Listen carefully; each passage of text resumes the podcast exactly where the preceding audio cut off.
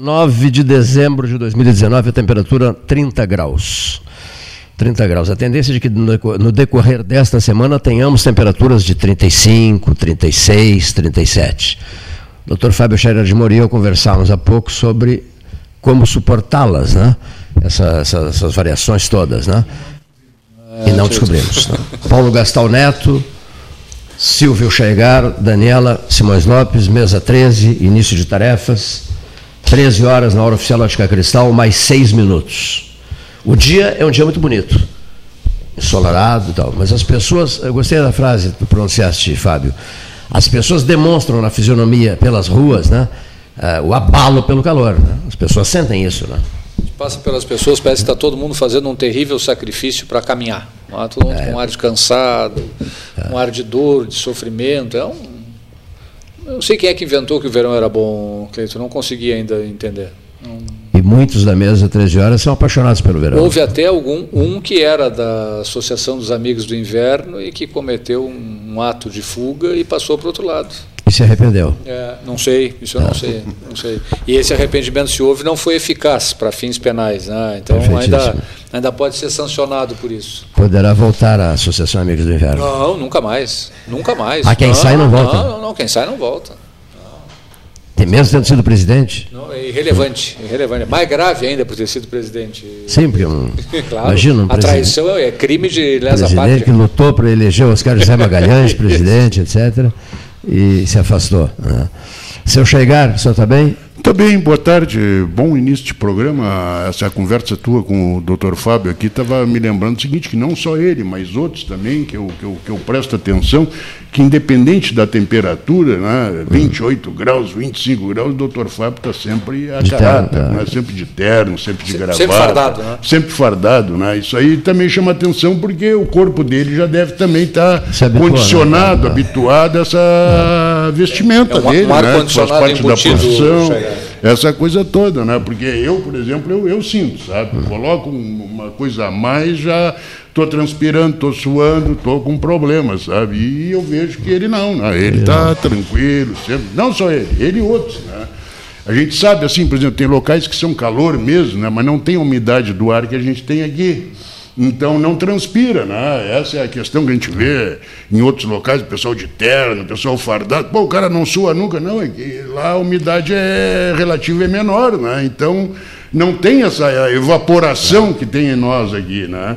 E aqui é diferente, aqui a gente sente mais por isso, a umidade é mais elevada. Muito elevada. Né? Então, uns colocam essa, essa farda do doutor, a gente sente, né? A gente sente. Aí ele já está condicionado e eu admiro isso. Não só ele, como eu estava dizendo, tem outras pessoas que estão sempre a caráter assim também. O Aldir Garcia Chileira, Cruzeiro de Porto Alegre. Eu sou Cruzeiro de Minas. Não sei se o Paulo assistiu, eu assisti esse jogo. E fiquei com muita pena do Cruzeiro ontem o revés do Cruzeiro, 2 a 0 para o Palmeiras, os, os incidentes no, no, no, Mineirão. Primeira vez que cai em 98 Crônica anos. De uma né? morte anunciada, né? Ela estava liquidada. Né? Né? A Dilson Batista. Ah. Quando o Fantástico publicou, há uns quatro meses atrás, uma matéria jornalística falando sobre os desmandos e os problemas que o Cruzeiro enfrentava no terreno da administração e da gestão, ali ficou caracterizado que isso poderia chegar no campo e não teve dúvida. E, e, não adiantaria mudar treinador, né? Mudou é, vários. Essa coisa de mudar treinador é, é uma coisa pro forma, né? Não, não, Se destruiu o Cruzeiro. Assim como as cidades, como é. as empresas, como é. estados, clubes de é. futebol também passam por administração. Né? E isso Olha, o Inter do Pífero, o Inter do, o Inter Pífero, do Pífero quase afundou, né? Foi para a segunda é. divisão, né? Também foi para a segunda cifras, divisão. É. E as cifras são milionárias, é. coisa assim. Fábulas. É, impressionante. O Cruzeiro, para se recuperar, vai precisar fazer uma reengenharia. Olha. Mas tu que conhece futebol, eu estava tava vendo assim, olhando a tabela, não só do Campeonato Nacional, mas estava vendo, por exemplo, o Atlético Mineiro também é dono de uma torcida imensa sim, no Brasil sim. e não só no estado de Minas, e estava na segunda divisão, né? Eu acho que foi o campeão da Série B agora, uma coisa assim ou não? Ou estou enganado? Não, não, o Atlético Mineiro não. O Atlético Mineiro é, não? O Vasco sim, foi o Bragantino. Eu estava eu com, essa, com essa ideia. Fantástica de... também. Né? O Bragantino é que foi o campeão da Série B. É. Tá, tá. Então é isso. Mas o Atlético já, já, participou, já, já passou. Já teve na segunda divisão? Já, ou... Grêmio, Inter, já, Corinthians também. Fluminense esteve na terceira. O Vasco esteve ah, também, né? Vasco Uma também, torcida é. gigantesca, extraordinária também tem. Vasco, Porque na verdade são 20 clubes, né? E quatro são os que caem, quer dizer, são 20%, né? 20%. Não, é, não é difícil, né? Não, só não é difícil, coisa, não. É só, só bobear. Eu achei que o Botafogo ia cair, viu? Botafogo também. Botafogo a perigo. Eu lá na metade do ano, acho, antes. Isso, um o campeonato é muito longo. Estava com problemas seríssimos o Botafogo. Eu digo, pô, o Botafogo vai para a é. segunda divisão, porque não se recupera, sabe? Porque o Botafogo já foi um grande clube, assim, um grande time, né? De, no aspecto de dinheiro, financeiro, de jogadores, sim, sim. coisa e tal. Hoje não, né? Hoje vai se manter. Mas o campeonato ficou em boas mãos. O Flamengo é, é, um, é o fruto dessa reengenharia. O Flamengo tinha problemas não tão severos como o Cruzeiro na área administrativa e virou o jogo.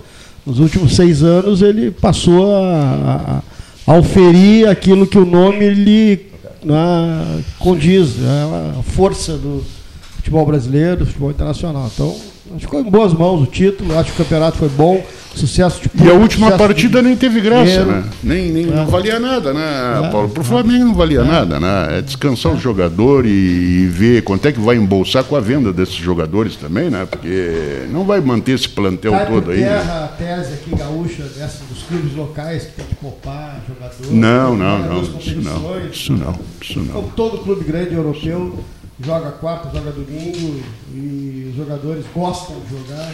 Agora eu vi o seguinte. Não é o Gabigol, o outro, aquele que é lateral, eu acho, né? Lateral esquerdo, eu acho. O cara, o Flamengo pagou um monte de dinheiro para ele ficar no clube, né? Para ele se manter no, no, no, no no plantel, né? Isso aí é outra coisa. O clube também vai desembolsar um dinheirinho, que é porque tem uma final ainda agora, uma, Copa, uma Copa dos Campeões, tem todo um, ano que vem com Libertadores, com uma série de outros jogos, né? Então o Flamengo ganhou e vai ganhar muito dinheiro, mas também ele vai ter que bancar também, né? Substituir outros jogadores, coisa e tal. Foi o que eu andei lendo também, vendo a respeito do Flamengo, eles já estão tratando isso aí, né? E tu vê o seguinte, né, Paulo, que essa coisa está ficando tão elitizada, futebol, futebol, que tem clubes que não querem mais participar de determinados campeonatos. Né? Na Europa já está assim, tem clubes que é, aquilo ali para eles já virou uma rotina, já virou, já, já não rende mais de render.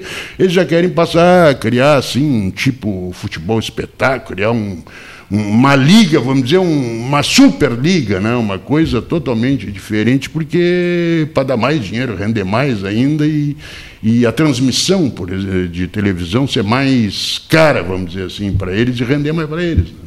Dá mais retorno, essa é a questão. Luiz Roberto Ávila, tudo bem? Boa tarde, tudo bem? Ouvindo atentamente.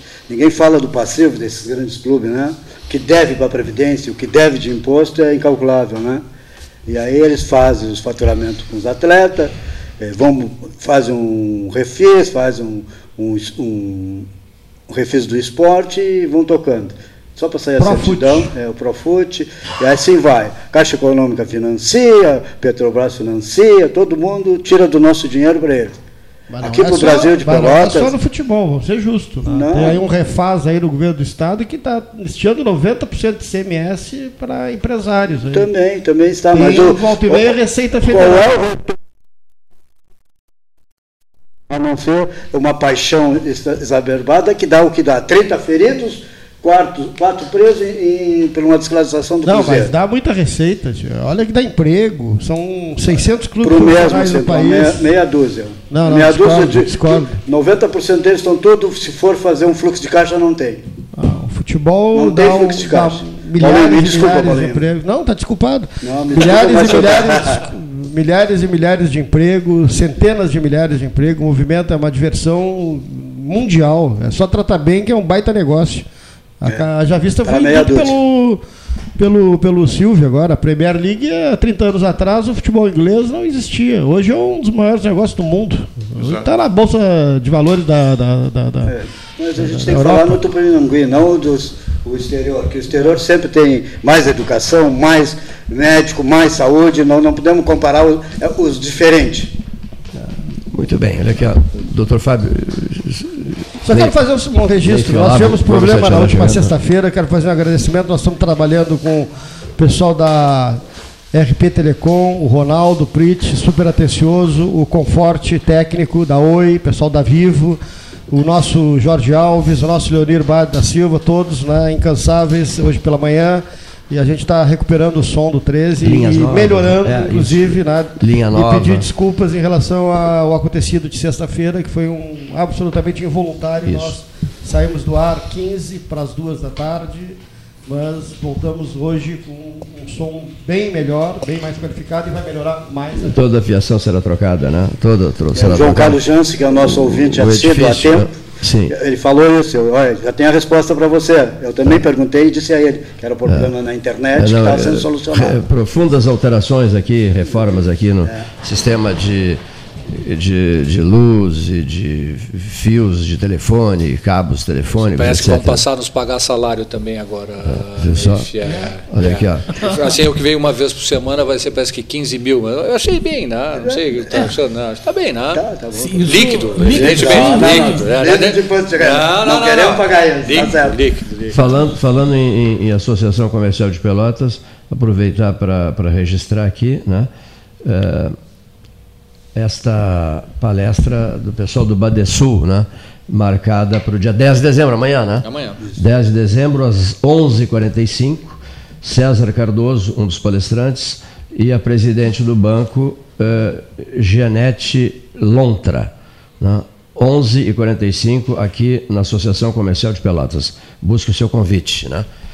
Hoje, né, Cleiton? Amanhã, dia 10. Mas hoje é. eu tenho um convite também para os hum. colegas da mesa e os radiovintes, que nós temos a, a entrega do, do às, às 17h30, a entrega do, do, da premiação da redação, é, embora sozinho, faça o que é certo. É, então teve cinco ou seis escolas de, de, de, ensino médio que participam hoje a partir das 17h30 na premiação e, e vai ser otorgado título de cidadão do observatório, colaborador, parceiro, é, a partir das 17h30 na Argolo 593 na sede do Sincotecpel. Estão todos convidados, da mesa também. É uma, uma atuação boa que, que se faz. As crianças fazem desenho, é, da uma quinta série, a partir da quinta nona faz redação dizendo que, embora a gente sozinho tem que fazer o que é certo, não não não não não não está no momento de se iludir mais do povo. Então vamos tentando fazer alguma coisa pelo observatório, criando as utopias e perseguindo muito bem, olha aqui. Nós estamos lendo agora no noticiário, especialmente postagem da família, né, né Daniela? O falecimento da. De, de, fomos muito amigos e tempo de faculdade de Direito. Gilberto, filho dela, foi o meu colega de faculdade. A Eni Fetter Zambrano, né? Faleceu hoje de manhã, às sete horas, né? E não se tem mais informações né, sobre o falecimento de, da professora Eni Fetter Zambrano. Né? Nossos pêsames para a família. Isso, pra... relacionadíssima, família muito conhecida em Pelotas. É, é, ela, ela era é, viúva do Gilberto Zambrano, né? viúva do Gilberto Zambrano, é, da família Fetter, irmã do, do, Edmar, eu acredito que irmã do Edmar Fetter, do Adolfo Antônio Fetter, que foi secretário da Agricultura do Hildo Meneghetti, foi vice-prefeito de Pelotas do Francisco Lazada Alves da Fonseca, vice-professor Chiquinho, né? E, no caso, tia do ex-prefeito Adolfo Antônio Fetter Júnior, tia do Adolfinho, do, do Adolfo Antônio Fetter Júnior, e tia da Virgínia, né? tia, tia da Virgínia Fetter, filha de Edmar Fetter, Virgínia, né? Então, eh, a tia dela é Eni Fetter Zambrano. Então, registramos, a família está comunicando está, está fazendo isso, né? comunicando o falecimento da, da, da Eni, professora Eni, professora de português, né? professora da Universidade Católica de Pelotas. É, eu tive a satisfação de conviver com ela na sala dos professores, no período em que dava aulas na Católica, era uma pessoa encantadora. E ela, durante algum período, pelo menos, a minha lembrança, ela ministrava aulas de português para os nossos alunos da, da, do, da Faculdade de Direito dedicadíssima e é organizadíssima. É agradabilíssima. Mais do que isso, uma pessoa muito agradável. É. Muito agradável. Conheceste a Eni, Neif? Conheci, não. Professora não, Eni. É, conheci, não fui colega dela, Sim. mas conheci bastante. Realmente o que vocês estão dizendo é verdade. Uma pessoa assim, iluminada, diria. Hum, é verdade. Tinha uma boa relação, uma excelente relação nós tínhamos. É uma pena, né? é uma lástima. Como, como aluna, como estudante, como professora, né? Organizadíssima, né? Organizadíssima. Tens mais algumas informações? Uh, não, assim, ó, eu acho que para hoje, né, uma coisa que algumas, alguns assuntos que eu pontuei assim para a gente uh, que, é, que eu não, acho que são importantes da gente falar a questão do, do incêndio do prédio, né? Uh, a senhora que está no hospital por, por causa de inalação de fumaça e a necessidade de inspeção predial nesses prédios, né? Questão de uh, as pessoas saberem utilizar uh, extintores de incêndio, coisa e tal. A questão do clube comercial, né? Que eu já tinha dito que há mais tempo, acho que uns dois anos atrás que ia cair, caiu né? Uma parte dele colapsou e também está tá complicado. A questão do fundo eleitoral aprovado, essa vergonha né, que nós tivemos. Uh, e esse dinheiro sai da educação e hospitais. Né? E, para finalizar, né, a matéria ontem inédita do Giovanni Grisotti sobre os, os livros didáticos aqui em São Lourenço do Sul a, necessidade Várias dos cidades, né? livros, sim, ah. mas a necessidade do livro em São Lourenço do Sul, basicamente, né? E mostrando o, o gasto, a defasagem dos livros e o, e o impressionante, assim, que mais me chama a atenção, que o, os livros, cada um, cada livro ele é feito por 16 reais, tá? E uh, para descarte é pago 75 centavos. E o secretário contando uh, do, do, próprio sistema, né? Ele, ele, ele, de certa maneira, ele diz que é normal, entre aspas, né? normal, uh, ter por ano um milhão, um milhão de livros descartados a 16 reais cada um, né? 16 milhões de livros rasgados, descartados. É, investimento de 2 bilhões foi esse. É, sai do uh, da educação, né, do, dos hospitais esse dinheiro. Eu acho que são coisas assim que a gente não pode deixar de falar, esse, esse fundo eleitoral foi uma coisa das coisas mais. Isso nós já falamos muito na semana passada. Os 3,8 bilhões, né? É isso? Sim. Destinados para o fundo eleitoral, né? Não, acho que a Daniela, boa tarde para a Daniela, eu acho que ela está trazendo assuntos aí diversos, né? Uns a gente já deu um. Falou alguma coisa a respeito, tipo essa do fundo eleitoral, ou acho que outros com um tempo a gente vai falando também, porque tem umas tipo essa do livro aí que certamente vai ter repercussões né, dentro da própria sociedade lá lorenciana, né? E realmente, não só esses assuntos que a Daniela está trazendo, mas diversos outros aí, eu acho que a, a, o fim de semana foi rico em, em matérias, né, em matérias assim de, de, de, de, de de notícias, né, não só aqui no, no, âmbito local, mas também no Estado, né, no Estado, no, no país, e, e, também posses, né, vamos ter posse agora de presidente aqui na Argentina, vamos ter é, repercussões na eleição no Uruguai, tem uma série de assuntos aí que a gente pode ir abordando, abordando, trazendo conforme os colegas da mesa vão levantando as questões. Não sei, tu queria dizer alguma coisa, ah, Daniel? Esquecendo o nosso deputado Luiz Henrique Viana, né, inclusive Fábio Branco, que aprovaram também a criação de 41 cargos de CC do Ministério Público, que vão custar 3,4 milhões para os cofres públicos. Vamos lembrar esse pessoal aí, né? Fábio Branco e Luiz Henrique Viana aprovaram. Doutor Fábio Scherer de Moura, e a cena nacional?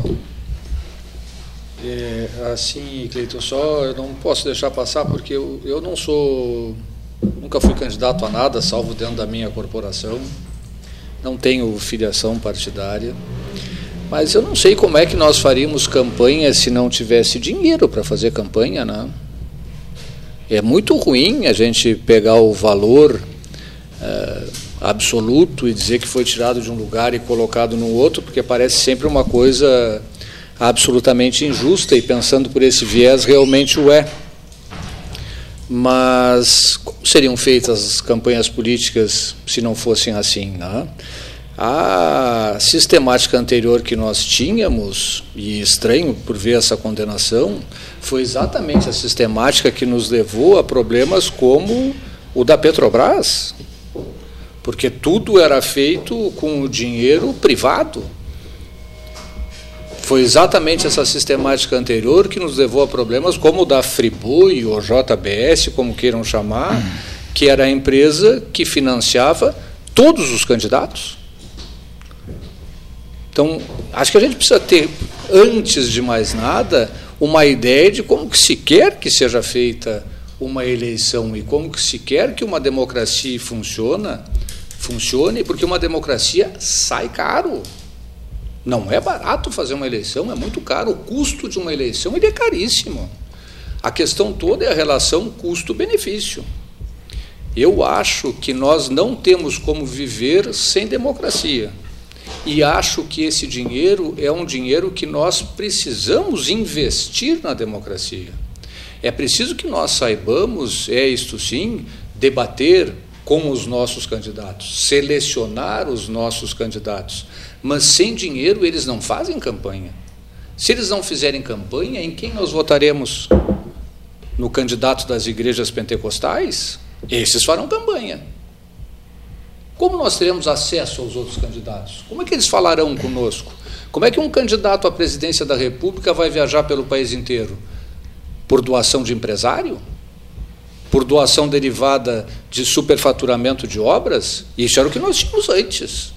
E isso é o que a sociedade inteira se reuniu e disse: basta, não quero mais que seja assim. Esse é o sistema que para mim não funciona. Bom, mas esse sistema precisa ser substituído. E a substituição é essa. Qual será a alternativa, então? Tirarmos o dinheiro dos partidos e não termos campanha? Aí não temos democracia. O famoso barato então, que sai caro? Eu então? acho que pensar-se unicamente no valor é um raciocínio que cria um problema, mas que ele é falso. O problema que nós temos é a democracia é um valor para a sociedade brasileira? Se a democracia é um valor para a sociedade brasileira, nós temos que nos dar conta que ela tem um custo e que nós precisamos arcar com esse custo. Doutor, esse dinheiro é distribuído entre os partidos políticos ou a, entre os partidos, eleitoral também Entre os partidos políticos. Entre os Só partidos, entre os partidos claro. políticos. É para candidaturas dos deputados e é, todos que se, vão se candidatar Não, à eleição. Os, os partidos no... políticos distribuem o dinheiro entre os candidatos dele.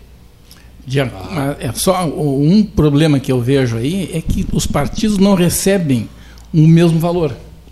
Não é conforme a sua representação. Exatamente. Esse é realmente um problema interessante para uma mesa de bar, e não estou desqualificando aqui, porque para mim, Neif, ele é quase que insolúvel, isso tem toda a razão. Né? É como fazer com que essa, essa quantia permita também a alternância e o surgimento de novas ideias. Porque, claro, o partido maior, essa, esse assim, que ainda é um partido, não sei exatamente se vai sobreviver até quando, esse partido denominado PSL foi um partido que vai receber uma quantia inacreditável. É por isso a briga do presidente da República com o PSL está aí. Porque são milhões de reais que ele vai administrar. Ele tá? PT vem... e, os, e, o, e o PT juntamente, porque é a segunda maior bancada. Porque esse é o critério teríamos talvez, né, enfim, desculpa te interromper, né, mas é, talvez pensar num critério que permitisse uma distribuição que também desse uma espécie de um mínimo. É? E aí, quando a gente dá um mínimo, veja como é, é, é, insolúvel. Quando a gente dá um mínimo, a gente vê aquele monte de partido nanico que se prolifera. Por quê? Porque o partido nanico só quer o mínimo. E ele negocia aquele mínimo porque ele tem um mínimo também de TV. É um problema difícil por uma coisa que, para mim, me parece objetiva: a democracia é difícil. É, eu, eu, eu insisto que é um assunto importante, né? e a gente tem que encarar de frente, porque se nós estamos pensando em democracia, ela tem que, ela não pode ser adjetivada. Né? Uma democracia relativa, uma democracia mais ou menos. Não. Democracia, não, ela não pode ser adjetivada. Enquanto ela está sendo adjetivada, é porque a gente não atingiu a plenitude dela. Né? Bom, e essa distribuição desses bilhões, entende, é que é, no meu caso, a minha preocupação. Deve ser de muitas outras pessoas né? vejo que a tua também. É, mas é, é, como é que vai se fazer isso? Não, não pode deixar passar barato. Né?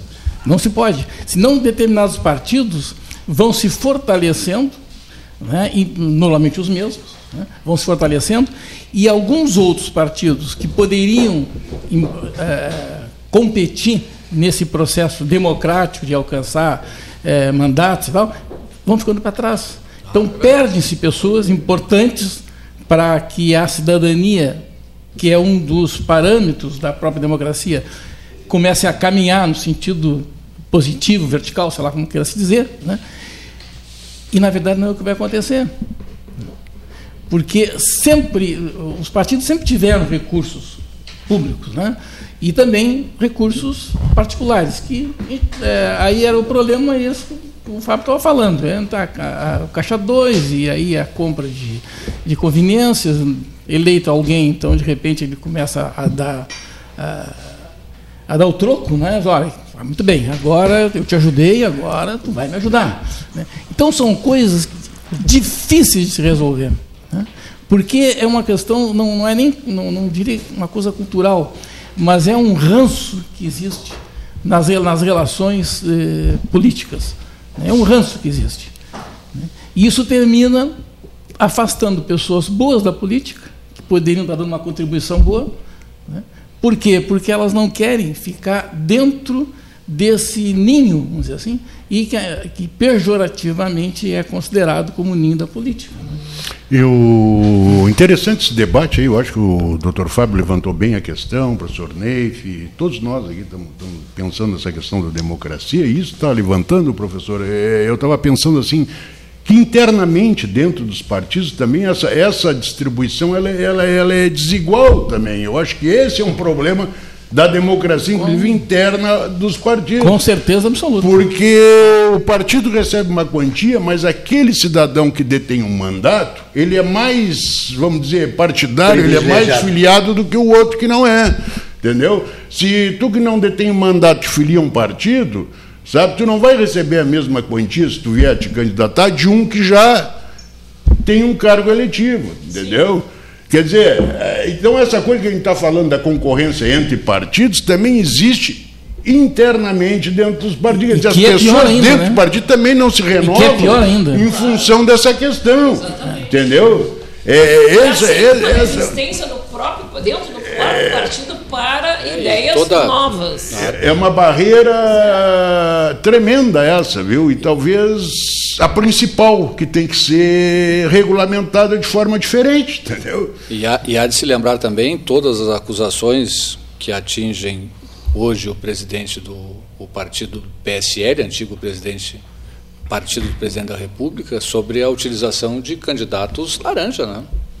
Porque ao se fazer a distribuição, se distribui uma determinada quantia para cada candidato e há candidatos que não são candidatos, simplesmente emprestam o seu nome para participar do rateio e utilizar essa verba para fortalecer uma determinada uh, candidatura. Essa é a acusação que pende, por exemplo, em relação ao ministro do Turismo, uh, Álvaro Antônio, é isso? Me falha o nome agora, que é um, um deputado eleito por Minas Gerais. Né? Ah, há uma acusação que atinge também o Partido Democratas, se eu não me engano, com uma candidata do Acre, se eu não estou enganado. Há acusações também com o partido do presidente da República, que envolvem lá o, o presidente nacional, que é o Luciano Bivar, que é essa assim, utilização indevida dos recursos do fundo partidário. Que eu, nenhum partido escapa disso. Principalmente na, naquela relação de, de candidatos de um sexo e outro, né? Então, que teria que ser. Candidato a vereador, deputados, ah. né? Tem que ser é, X% de um do sexo, no mínimo, né? Ou masculino e feminino. Isso. É, o pessoal acha que é só o feminino. Não, não pode ter só mulheres candidatas também. Não é só homens nem só mulheres. Né? Mas, é, então, isso é um problema que os partidos vêm utilizando há muito tempo. Né? E, e, e nessa turma de candidatos ainda tem os beneficiados. Tem os, dentro dos partidos tem os beneficiados. Sim. Eu confesso que eu não imagino num, assim, na, nessa década ainda, solução para esse tipo de problema. Não sei como resolver isso. Não sei, mas que muita gente termina se é, definindo como é, é eleitos eternos, né, vão se elegendo sempre, né, usando esses artifícios. Democracia de diretório. É. Dentro do diretório do partido. Né? Porque nós temos uma pouca é. tradição de participação na vida partidária, é tem verdade. isso também. Isso mesmo. Se houvesse uma maior participação social é.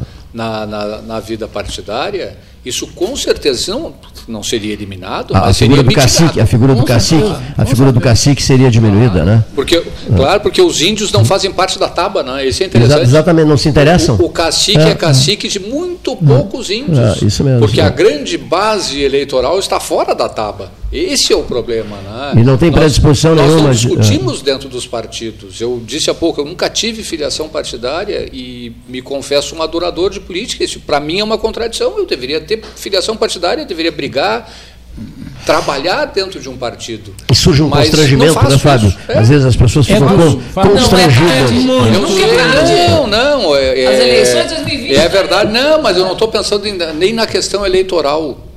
Porque o partido não se resume à disputa de, de candidatura. Como a democracia Isso é uma se... das pontas. É. A nossa né? forma de representação, mas ao trabalho é dentro do partido, à discussão dentro é. do partido. Ah, então, há muitas pessoas que trabalham em partido sem nunca ter disputado um cargo eleitoral, porque se dispõe a isso, alguns vivem disso, é outra Sim. coisa, não é? mas se dispõe a isso. É? Então, acho que isso é que nos falta culturalmente também, que me parece que seria uma boa coisa. Mas não, não adianta, nós não temos esse hábito e acho que nem pensamos nisso. Não?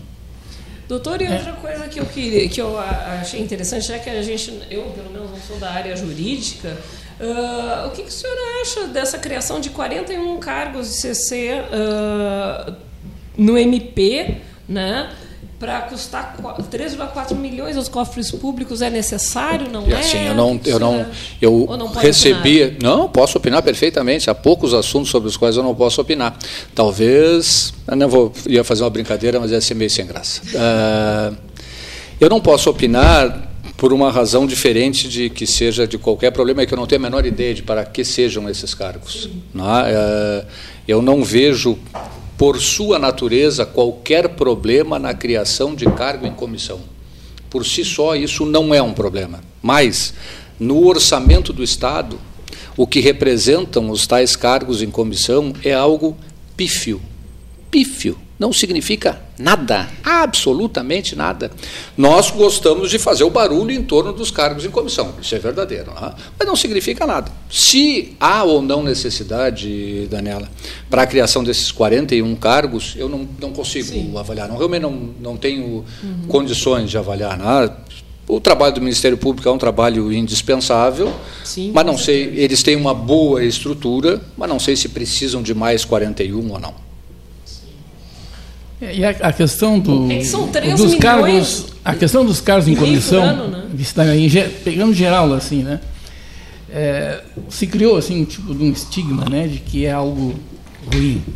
Mas se a gente pensar que a, a, a comunidade, né, o povo em geral, tem que ter acesso também às decisões de governo. Então, quando se cria um CC que não é de alguém que seja funcionário público trabalhar aí, significa que uma, a pessoa ela faz parte daquele conjunto todo de, de população, né? só ela não é funcionário público. Bom, esse é um aspecto. Então ela vai lá colaborar, contribuir. Bom, desde que colabore, contribui e faça o trabalho necessário. Muito bem. Agora tem, tem uma outra situação que também deve ser considerada. É, quando nós colocamos um CC, né, e alguém diz, não, esse CC não, vamos botar um FG, vamos botar uma pessoa que seja do quadro a trabalhar nessa função. Muito bem. Isso não é economia, sabe por quê? Porque essa pessoa que sai da sua função original e vai desempenhar um outro trabalho, ela precisa ser substituída. Sim. Se alguém disser, não, mas não há necessidade. Não, se não há necessidade, então aquela pessoa não era necessária. Entende? Então, a, a, essa discussão ela tem que ser, essa sim, concordo com essa não é, essa não é para bar, né? porque essa tem que pegar números, tem que entender essa questão. Né? Eu, se eu preciso de uma pessoa que tenha a, o perfil é, do Fábio, né? digo, olha, eu sou o presidente da República, oh, Fábio, eu preciso de ti tal setor. Não, Mateus, não, não, tu és a pessoa que encaixa certinho nisso, pela sua qualidade, etc, etc. Né? Por que, que a gente vai perder alguém da população pelo simples fato de que outras pessoas dizem, não, mas ele não é funcionário público. E daí? Sim, ele é, é público, ele é, da, ele é, é do país. Os amigos do rei, né? Não, não, não, isso é outra. Não, isso é outro. Não, não, não obrigatoriamente. Por, por, tipo assim, um concurso de CC, acho fantástico. Mas não, não pode. Concurso de CC seria então. Já tem. O concurso é para funcionário público. Eu é também acho isso, é isso mesmo. A Daniela está levantando uma questão que também é pertinente, mas eu, eu acho essa questão também, eu acho que o CC tem essa, essa, essa característica dele justamente ele e é cargo próximo. de confiança, tem que ser amigo do rei, sim. Ele é um cargo de confiança, ele, ele, ele é um cargo de confiança não só do, do, do prefeito, do governador, do presidente, ele é um cargo de confiança daquele grupo que está ali, ele é uma pessoa que interage né, com, com, com, aquele grupo que está ali, ele, ele também tem outras responsabilidades além do exercício da função responsabilidades políticas, inclusive, né? quantos projetos, quanta coisa a gente vê aí que depende da articulação do, do, do desse CC, né? no sentido de fazer a coisa acontecer. Né? Ele está ali não só pela sua questão é, profissional, a sua competência técnica, né? mas também por a sua competência política. Essa inserção que o doutor Fábio falava o antes. Grupo, o grupo, que, o grupo que domina o poder que conquistou. Essa é, é, a finalidade, né? esse é o prestígio, inclusive, que pode merecer alguém que é filiado a um partido político. É assim que eu vejo a coisa. Mesmo que seja de um outro partido político. Exatamente. Né? O Meirelles é do PSDB e foi trabalhar num, num partido no, com o PT. Foi Por quê? Porque ele entendeu que dentro do grupo do PT não tinha alguém melhor do que ele. O presidente. E,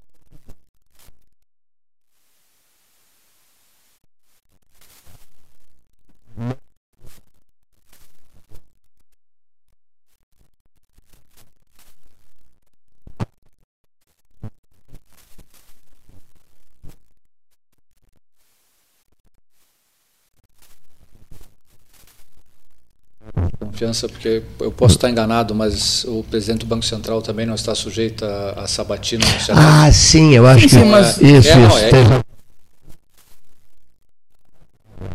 mas depende dessa. Passa dessa pelo Senado. Chancela, isso né? mesmo. E é por isso que se diz que é um cargo que não é essencialmente Sim, político, como é um é. cargo de ministro e é um cargo de secretário de Estado, por aquela questão do nepotismo. É. E me lembro agora quando se tratava daquela fracassada tentativa de indicação do deputado Eduardo Bolsonaro para ser embaixador em Washington. Né? Passaria pela, pela, Passaria. pela sabatina do Senado. Qualquer embaixador passa, né? Qualquer embaixador. Sim. E aí A indicação é a origem do presidente da República. Exatamente. Exatamente. Uh, só posso mudar um pouco o assunto? Por favor. Eu, eu, preciso, infelizmente, sair, mas só nós estamos enfrentando, nós, os franceses enfrentam agora um projeto de uh, reforma da Previdência, né? acho que todos os senhores estão acompanhando. E é um projeto que ainda não foi sequer uh, publicizado na sua inteireza e ainda se está em, em discussão. E mesmo com, com essa ignorância de alguns pontos, é um projeto que busca a unificação dos regimes de previdência e, e, tal qual aqui no Brasil, a retirada de direitos da população, aumento de contribuição, diminuição uh, da idade, aumento da idade para a aposentadoria. Os franceses já estão em greve há cinco dias. Faz cinco dias que a, a França está parada. Né? E o que eu, assim, me, me, chama a atenção, e não quero afirmar nada, quero só colocar essa interrogação, né? o que, que há de diferente entre essas duas sociedades? A França, uma sociedade rica, não há dúvida que a França é uma sociedade rica, com um sistema de distribuição de riqueza muito melhor do que o nosso, um governo liberal, né? o Emmanuel Macron, para dizer o menos, é um governo liberal, Uh, o Brasil com um governo também liberal, mas uma sociedade que não é rica, né? E por ser sociedade rica e uma pobre, que é o nosso caso, a contribuição e o benefício previdenciário na França significa muito menos do que significa no Brasil, porque no Brasil as pessoas vivem do benefício previdenciário e muitas vezes os municípios vivem do benefício previdenciário.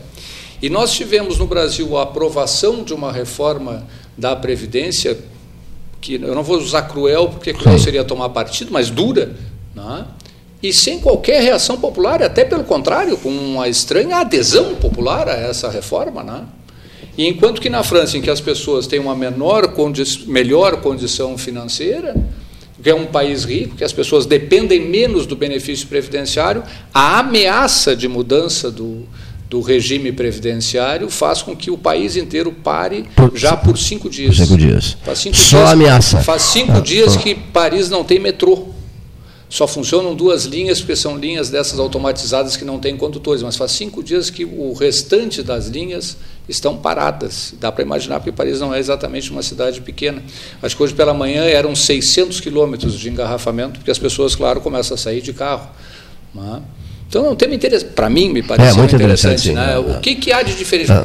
Por que, que nós conseguimos aceitar tão passivamente essa ideia? É por isso, que, é, por isso que nós somos mais pobres. Por, talvez por isso. É, até, foi dado, por isso, até foi dado o exemplo. entre o maior é. salário não, não, e o até, salário até, até se deu um exemplo. É muito, muito, muito tênue a diferença. Claro, nossa. por isso aqui... Temos que ganham muito e não vão entrar na, na reforma da Previdência. Por isso aqui é muito mais grave. A reforma, a reforma aqui é muito mais grave. A reforma aqui é muito mais dolorosa.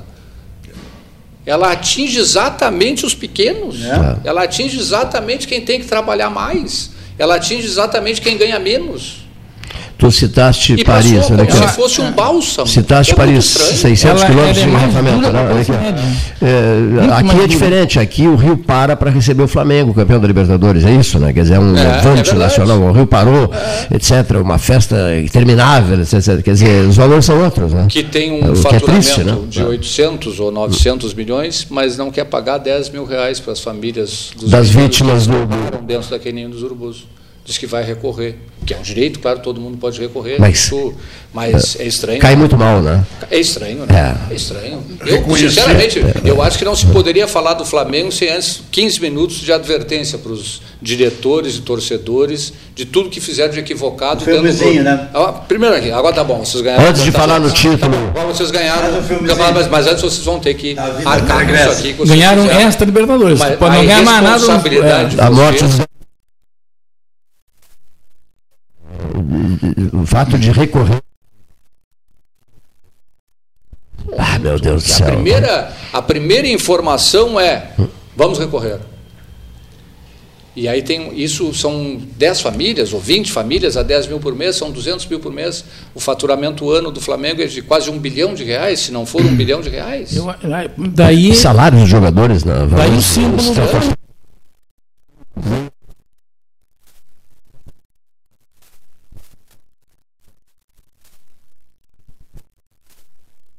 Vou, infelizmente, ter que trabalhar um pouquinho, meu Cleito. Um grande abraço. Desculpa a indelicadeza. Muito obrigado pela presença. Segunda-feira, largada, largada da semana, né? Temas e temas e temas e temas e temas os mais a gente variados não consegue possíveis, né? se fixar num tema. É, tanta tantos, coisa. Tantos que são, né? Não consegue se fixar. quarta-feira tem a decisão aí da taxa da energia e tem N fatores dentro da Câmara de Vereador também, né? Pois é. Taxa de iluminação, tu quer dizer? Sim, é. taxa de iluminação e a, e a, a PP para fazer essa mesma iluminação, né? Parceria pública-privada para fazer a própria é iluminação, é, né? Às vezes a, a prefeita coisas... fez, deu uma entrevista longa no Diário Popular do último domingo, né? Todos os, os lados estão reclamando do empresário. A situação, a situação é tão crítica que tanto faz fazer o certo como o errado, é, tudo dá problema. que dá problema. Tudo. Né? Porque tem coisas que são certas, tem que ser feitas. Né? Tem coisas que poderiam esperar. Né? Enfim, mas o momento é tão, tão complicado né? que o certo e o errado já não é a questão mais. Entende? É eu ou ele, nós ou eles. Né? Então, nós estamos num momento em que não existe uma, ah, uma boa intenção, vamos dizer assim, de quem se opõe em relação a quem faz, e vice-versa. Não, é? existe. O que nós percebemos é, é posições sectárias, o sectarismo impera. É? As pessoas, em vez de se juntarem para ver qual é a solução para os N problemas, é? que solução vamos ter? E aí, sempre que alguém apresenta uma solução, tem um outro lá que discorda. E essa discordância, se ela fosse embasada em, em algo concreto. Não, mas normalmente é por ranço político. Pior, ranço político partidário. Isso serve para, eu vou dizer assim, todos os partidos. Não tem nenhum. Partido pequenininho, chamado de nanico. Né? Bom, aquele lá tem ranço também. É um ranço menor, não, não tem, tem diminutivo de ranço? E aí, Paulo Gastal, tu que é bom em português? Tem, não tem, né? Mas tivesse um diminutivo rancinho, sei lá, né? Acho que não é, fica feio, né? Mas, é, é, eu ia dizer uma coisa, mas não vou dizer assim. Um ranço menor, né? Mas todos têm. Todos têm. A preocupação com o cidadão tinha que ser: o sujeito vai para a Câmara de Vereadores, ele tem que pensar no cidadão. O cidadão de qualquer partido político, de qualquer ideologia, ou que não tenha partido nenhum, nem ideologia nenhuma. O cara que está lá no meio da valeta. Então as pessoas têm que sentar e pensar: como é que vamos resolver isso? Qual é o melhor caminho para resolver isso? Ah, mas eu acho. Ah, não, não, mas eu não gosto do teu caminho porque tu é do partido XYZ, eu sou do, do WVHM, não sei o que. O HM ficou bravo, né? Mas do WV não sei o que. Então, é, o que falta é visão, visão de cidadania dentro da política, exercida através dos partidos políticos e com ligação maior ou menor com os eleitos, sejam eles de que instância for, sejam prefeituras, governos de Estado ou a União, sejam vereadores, deputados, senadores, não importa. Enquanto não tiver um foco bem definido, mas o que, que é importante para o cidadão brasileiro, enquanto isso não acontecer, nós vamos ter esses desequilíbrios todos. Isso é educação moral e cívica? Não, não, não, não, não. Que, não, é, nada não, a ver. É, trazia cidadania, né? Não, mas não, mas eu acho que não. De, não. pertencimento da, de todas as pessoas Sim, a, mas, ao, ao, país. Mas eu digo a cidadania no sentido, no sentido de qualidade de vida. Entende? O cidadão, ele só passa a, a, a se respeitar quando ele é respeitado pelos outros, senão ele pede respeito por ele mesmo. A autoestima, a gente usa essa expressão muito, né? A autoestima fica lá no calcanhar. Né? Ele não pode nem reagir. O, o que o, né? claro, o que o Fábio estava dizendo aqui é verdade. Onde é que está a reação? Né? Agora, ontem foi uma batalha campal lá do Cruzeiro, uma batalha campal lá do Cruzeiro com da torcida com não sei quem. Né? Eu achei que era do pessoal do, do Atlético, mas não era, entre eles mesmos. Né? A indignação ela está direcionada errado. Nós temos que ficar indignados com outras coisas mais importantes, né, que determinem um, condições de levantar, erguer a autoestima das pessoas. Mas as pessoas estão brigando por nada, né? Olha, teve agora, por causa de uma briga de trânsito, uma pessoa foi saqueada. Umas coisas assim. Isso é reflexo, isso é reflexo. Educação. É uma maneira, é uma, a, a pessoa tem que, ela descarrega de errado a sua energia de reação. Né? Descarrega errado. É, claro, é. porque existem conveniências e conveniências disso. Né? Enquanto o pessoal está brigando lá, a reforma está acontecendo aqui. Sim. A mudança está acontecendo ali adiante, os partidos estão sendo criados, outros estão sendo eliminados, não sei o que mais está acontecendo. É. Porque a palavra tão... não é mais, não é, a palavra dita não é mais cumprida. Não, não é. 90%. Sim. Quantas coisas nós ouvimos e está acontecendo com o nosso próprio estado, com, em qualquer lugar, no nosso país, tudo. Ah, não deu por isso, por aquilo. Por que que falou antes então? Não, mas acontece. Não, eu entendo o que quer dizer. Eu entendi a tua colocação. Eu digo o seguinte, eu quero dizer o seguinte: todos têm que participar. Porque o sujeito é eleito deputado, ele passa a ser deputado do estado. Ele não é deputado da região dele e dos, do, dos parceiros daquela região. Não, ele é do Estado. Essa visão, que a gente chama de visão de complexidade, não existe ainda, sabe por quê? Porque esse pessoal está atrasado, o pensamento é atrasado, é um pensamento linear, onde só, só interessa a conveniência das partes, as outras partes que se ralhem, a não ser que possa colonizar, entre aspas, a outra parte tirar proveito. Exatamente, vai lá, explora e volta. volta. Vai lá. Não, não é isso. Não é isso que se quer. Pelo menos eu penso assim. Eu não acho assim, eu penso assim. Professor Antônio César Borges, ex-reitor do FIPEL, nos, nos visita aqui no estúdio do 13. Seja bem-vindo, professor. Obrigado. Eu queria, eu, eu pedi uns minutinhos para o Cleito, mas antes eu queria saudar todos os participantes do programa Uh, e de uma forma especial, o professor Neif está sempre aqui, esse é frequentador assíduo e colaborador é, de sempre e, e, muito querido colega da época da universidade, assim como outros colegas que, que trabalharam comigo. Mas eu queria apenas aproveitar esse momento, eu pedi para o Cleito, para fazer um agradecimento e um pedido. Um agradecimento ao governador do estado que possibilitou que hoje chegasse novas viaturas é, eu acredito que é da Brigada Militar e Guarda Municipal que eu via ao passar ali pelo, pelo mercado. Então, não sei exatamente o que era, só era uma comemoração e com um número expressivo de veículos novos, eu imagino que tenha sido doação para Pelotas e isso é muito bom para a nossa segurança. Uh, e aproveitar pelo, e, e fazer ao mesmo tempo um pedido eu não sei se deve ser dirigido à Brigada Militar, ou ao governo do Estado, ou ao governo do município, não sei qual é, o, mas ou a todos esses importantes, é, é, importantes pessoas, não só pessoas, mas importantes instituições para a cidade.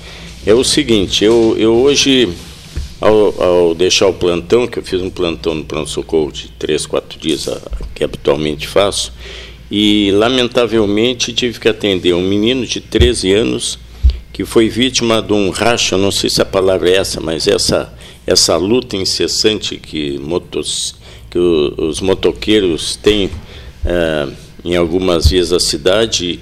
Isso foi ali na Bento Gonçalves, na Avenida Bento Gonçalves, bem no centro, e é comum, eu passo ali frequentemente para ir para o hospital, e é comum, à noite, sobretudo à noite, uma quantidade de motoqueiros uh, correndo violentamente pelo, se é que se pode dizer essa palavra, é, pela rua. Quer dizer, isso sempre é motivo de acidentes. Então, hoje esse menino chegou lá em coma profundo, uma lesão cerebral gravíssima, que não sei se vai ser possível recuperá-lo ou não, uh, que foi vítima de um, de um, de um motoqueiro que, lamentavelmente, também diz, ouvi falar que, que faleceu, mas é uma coisa absurda. Então, por quê? Porque eu acho que é importante que a brigada nos ajude, que permaneça ali, naquela região, e, e, faça com que diminuem a velocidade desses veículos.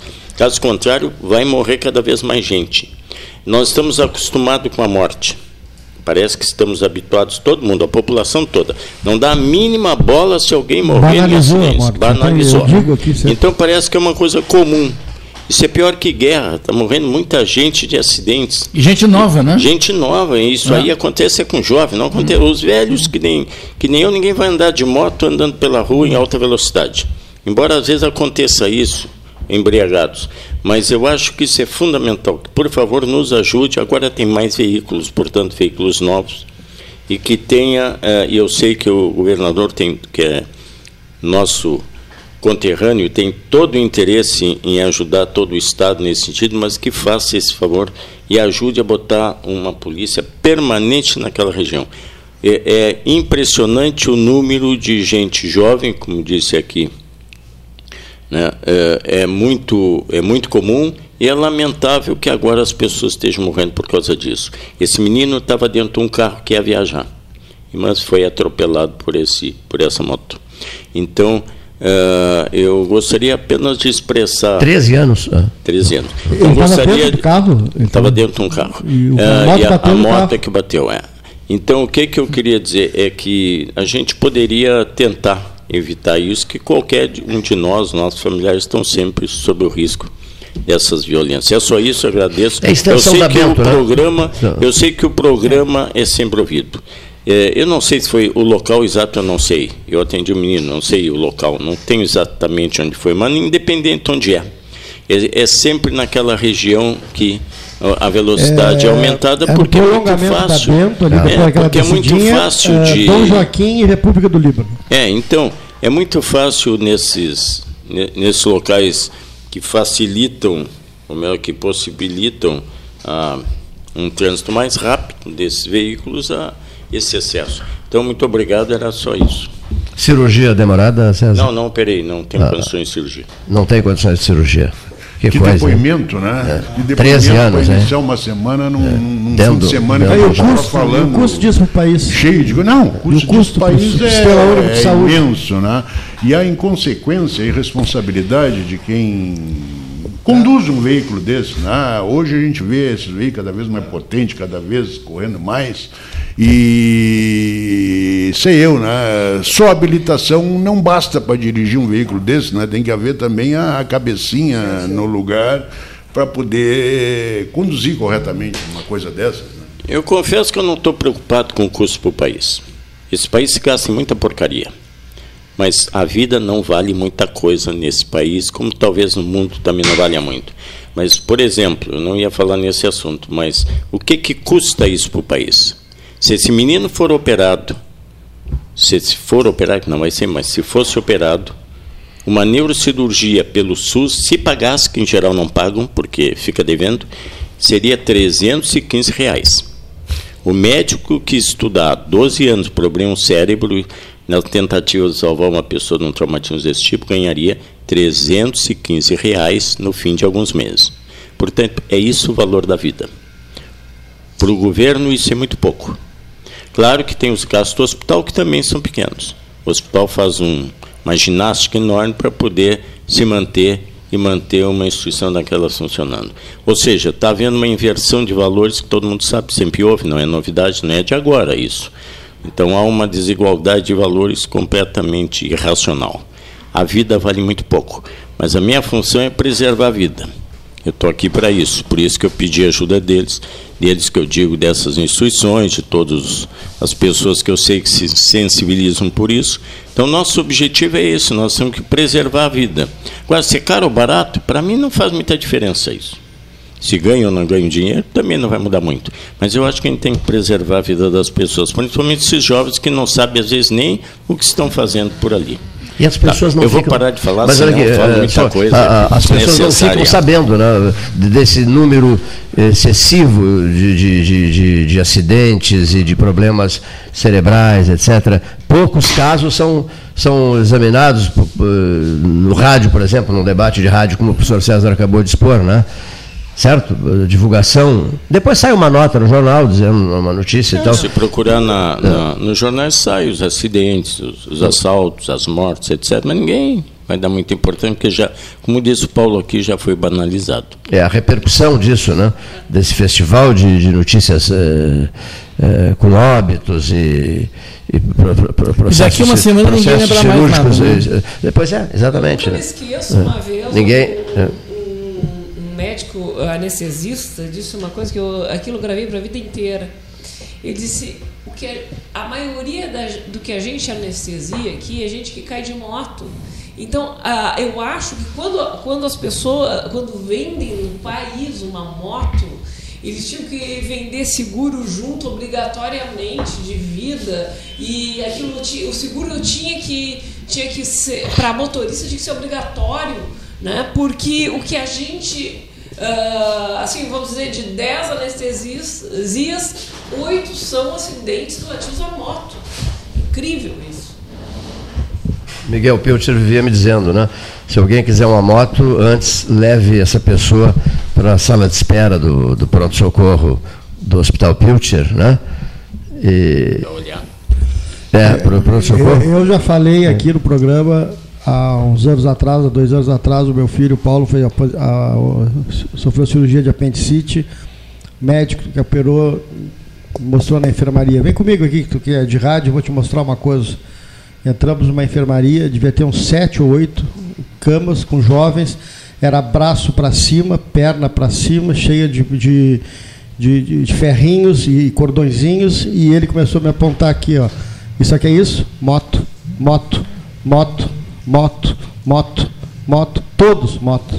Enfermaria da Santa Mas aí é um problema genético, aqueles motor, os motoqueiros em geral são daltônicos. Todos jovens. Eles são daltônicos. Eles não distinguem o verde do vermelho. É, mas tem muita gente de carro que também é daltônico não, tá bem, e, e me pegou tá de carro na pre... eu não sempre na preferência. Não, não, não, tá bem. Carro,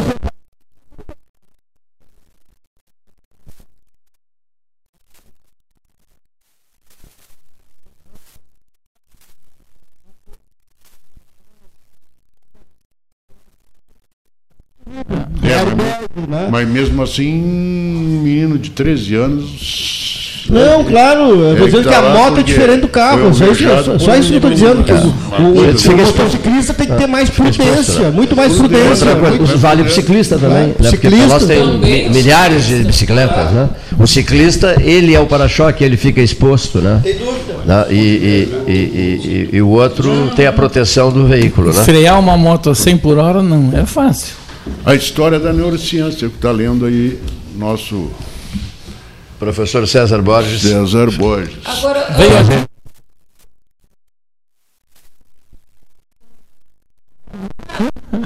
Estou indo lá trabalhar. Então, Mas eu vejo o seguinte, ó, uh, essas, uh, esses problemas, tá? Existem soluções baratas, técnicas. Uh, factíveis para resolver certos problemas. Por exemplo, se na baixada da, do prolongamento, tá? Em seguida tiver um bom quebra-mola. Vai morrer mais gente. Aí vai morrer mais gente. Vai ser um topogã. Não necessariamente, não necessariamente, mas vai, que vai reduzir, vai. Eles vão usar, eles vão usar aquilo ali Eu vou dizer uma coisa para ti assim, viu, Daniela? Eu já fui motoqueiro, já tive moto, já fui. É como diz o professor César Borges. Tu tem uma idade, um momento na vida da gente, eu também já, já, já, já, já. E a gente acha um local, sabe? A moto ela tem isso, ela, ela, ela desperta na gente aquela questão da, da liberdade, de achar ela induz a gente a o acelerar. O está aprendendo ali nos primeiros tempos, ele está todo cuidado. É impressionante. O momento é quando ele se acha que já aprendeu. Aí, o acelerador, o punho ali, é, a gente vai apertando, apertando e a coisa vai, vai andando. Agora, essa coisa assim da pessoa se disponibilizar, que é o diferente que eu acho que ele estava colocando aqui, da pessoa se disponibilizar a participar de um racha, entendeu?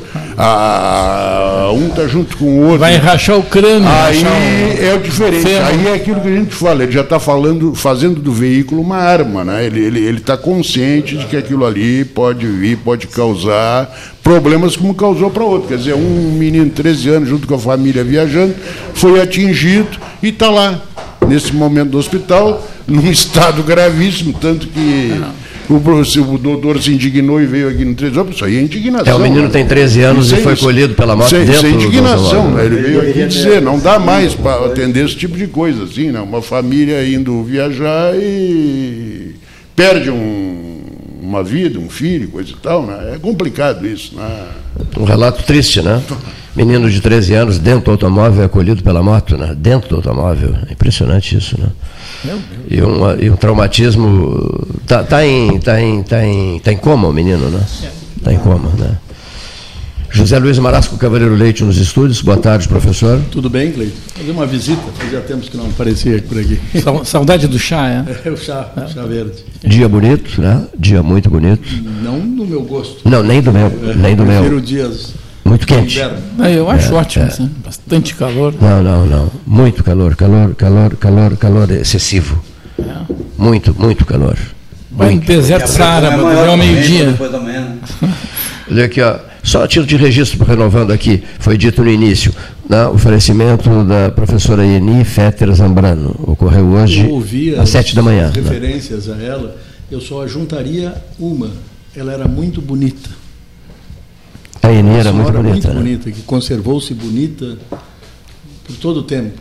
Né? É verdade. Eu fui colega dela, todas as observações que vocês fizeram são verdadeiras, pessoa gentil, grande conhecedora da língua portuguesa pessoa sempre disposta a auxiliar alguém que fosse escrever um trabalho e precisasse da correção do texto. Tudo isso é verdade. Além do que, queria dizer, era uma pessoa muito bonita. Eni Fetter Zambrano. Só uma curiosidade nossa aqui. Ela, ela era irmã do Edmar Fetter. Irmã do Edmar. Do Adolfinho. Do Adolfinho, do Elvin Fetter. Esse Isso. faleceu muito cedo, né? Eu acho que não havia mais ninguém. Éramos os quatro irmãos. Ah, não, havia também a, a, senhora que casou com o Souza Soares. Não, Souza Soares não.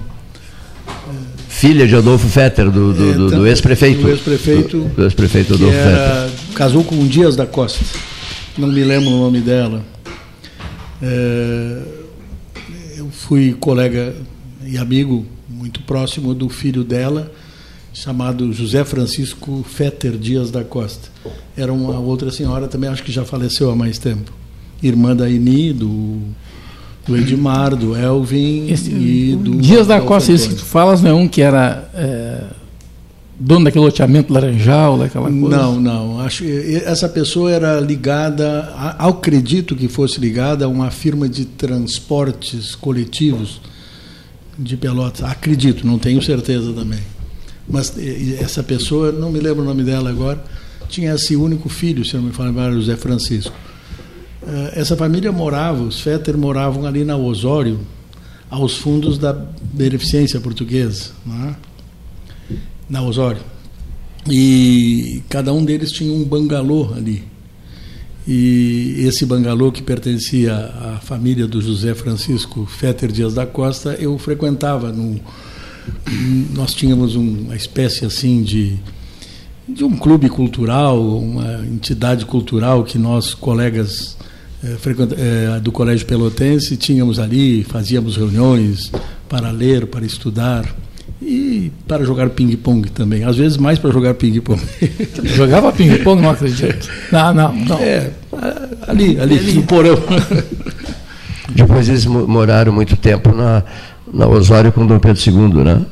É isso, Osório com Dom Pedro II? Ah, naquela... Osório com Dom Pedro II era a casa do, do, do Adolfo, o patriarca, né? Mas a Eni morou naquela casa. Ali morou, ali. ali, ali morou. Talvez ela tenha ficado morando. O Roger Pérez ali, né? Isso, isso, ela é, morou ali. No laboratório Roger Pérez. Isso, isso. Hoje é o laboratório é. Roger Pérez, é. é. um casarão grande ali, né? Exato. É. Osório com, com, com Dom Pedro II. Nós não temos horários, enfim, eh, apenas o registro. Eu acho que não era Osório. É, o, laboratório é na esquina da 15 com Dom da Pedro 15 II. com Pedro II. E a casa Perfeito. era Osório com Dom Pedro II. Isso, então, corrigindo, do... né? Corrigindo. corrigindo. Adolfo Fetter, né? Sim. Estou sabendo agora, não sabia que ele morava ali. Que ele morava ali. É, ele morava é. ali. Eu, eu era residente naquela zona, na, na rua Andrade Neves, a uma quadra e meia do mercado. Então a gente se contactava, Naquele tempo se caminhava muito, não havia automóvel, né? quase não havia automóvel. E nos trajetos de cada, de cada um de nós. Os que tinham cabiam nas ruas, né? Exatamente, é. cabiam nas ruas. Né? É. Por isso que eu digo, as ruas elas tinham que ser feitas de borracha que pudesse esticar. Que não pois tinha problema. É. Pois é, vocês estão tratando de temas interessantes aqui. Alguns deles eu teria gostado de colaborar também na, na, na discussão. Mas um tema que me impressionou muito e me parece que esse tem que ser a prioridade número um do Brasil, é o Brasil ser o segundo colocado na pior distribuição de renda do mundo. É uma coisa horrível isso. Né? Significa isso que no Brasil há poucos que têm muito e muitos que têm muito pouco. Né? Isso é uma coisa que tem que ser a prioridade dos governos brasileiros é. por algumas décadas. Não vai se reverter em pouco tempo, né? Mas isso isso sufoca a classe média. Eu, é interessante essa colocação. Boa tarde, doutor Marasco. Eu, eu, é interessante essa colocação e eu estou meio parado assim desde que o doutor Fábio Xera de Moura estava aqui conosco e, e, saiu. E ele deixou uma questão assim no ar que, que é política, na verdade, ciência política, de sociologia e até de história, né, de formação de Estado-nação, esse tipo de coisa. Quando ele colocou para nós aqui, por que essa diferença, né, que lá na França, nesse momento, estão querendo é, aprovar um projeto de lei referente à, à Previdência Social e que nem se tem ainda esse projeto ainda detalhadamente. É, e está no quinto dia de paralisação, e o metrô parou, e amanhã vai parar outros setores e coisa e tal. Várias e guilhotinas já várias estão guilhotinas já estão nas esquinas, montadas, coisa e tal. E aqui no Brasil, uh, determinadas questões assim passam ao largo. Né? Não existe essa movimentação, não existe essa, essa, essa, essa, essa discussão maior, não existe mais essa participação, vamos dizer assim. Agora o senhor traz essa outra questão, assim, também dessa diferenciação de renda. A gente vê no Chile o que está acontecendo por um simples aumento de metrô, o que, que não detonou lá, né? E a gente.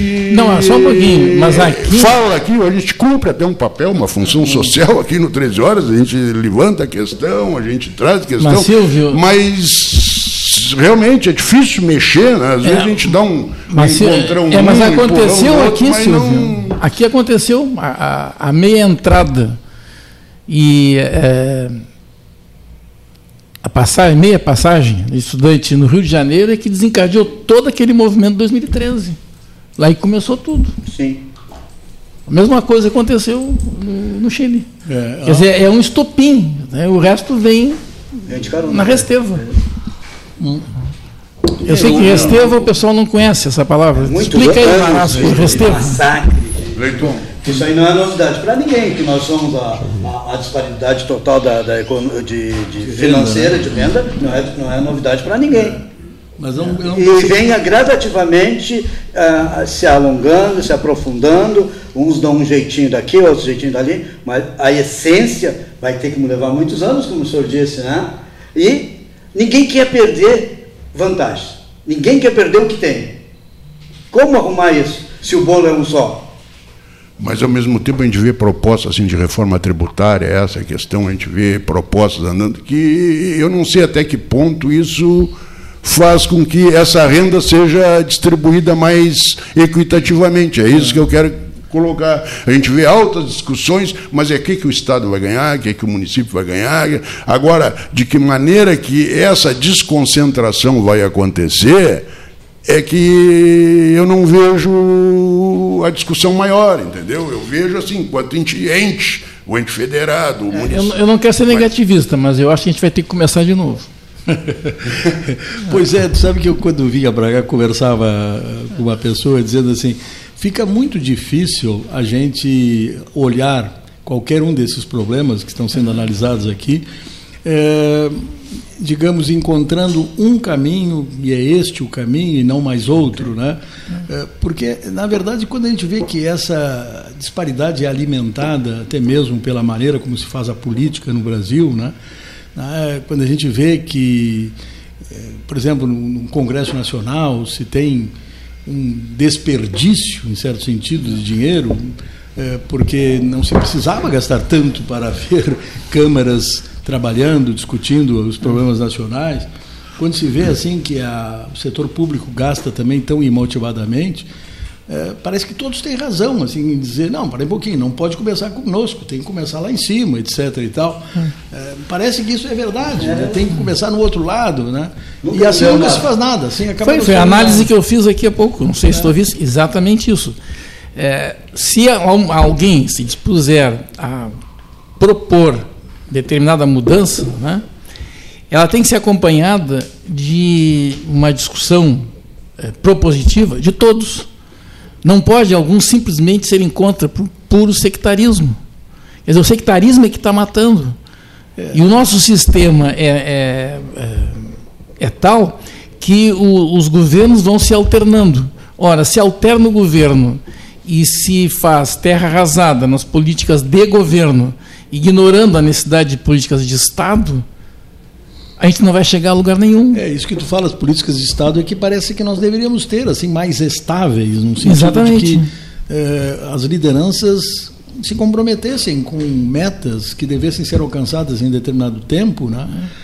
Não fosse além tudo, dos é, governos. Claro que não ficando tudo assim a critério do governante da ocasião. Aí vem um governo, novo governante, muda tudo e começa tudo de novo. Isso é, é muito complicado. É um Brasil que não tenha metas a gente de percebe, de longo prazo. A gente percebe, Marasco, que as mesmas pessoas que pensam X, de repente elas passam a pensar Y porque são oposição, depois volta a ser situação. E essa alternância não, e, e, tem uma coisa fantástica, as pessoas mudam a maneira de pensar uma, como se fosse um passe mágico. Não, assim. E significativamente, isso não né, tu sabes, tu é um observador, todos vocês são, né, muitas vezes os que estão na oposição, quando chegam no governo, fazem exatamente aquilo que juravam que não devesse ser feito. Sim, né? sim, é o que eu estou dizendo.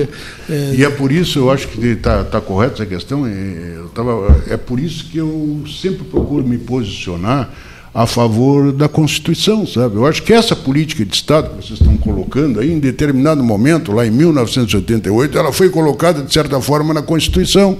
Eu acho que quando a gente adere, vamos dizer, a a uma alternação, a mexer na Constituição, assim, em função de, um, de uma ideia de quem está no governo no momento, a gente está infringindo justamente isso, uma política de, de Estado.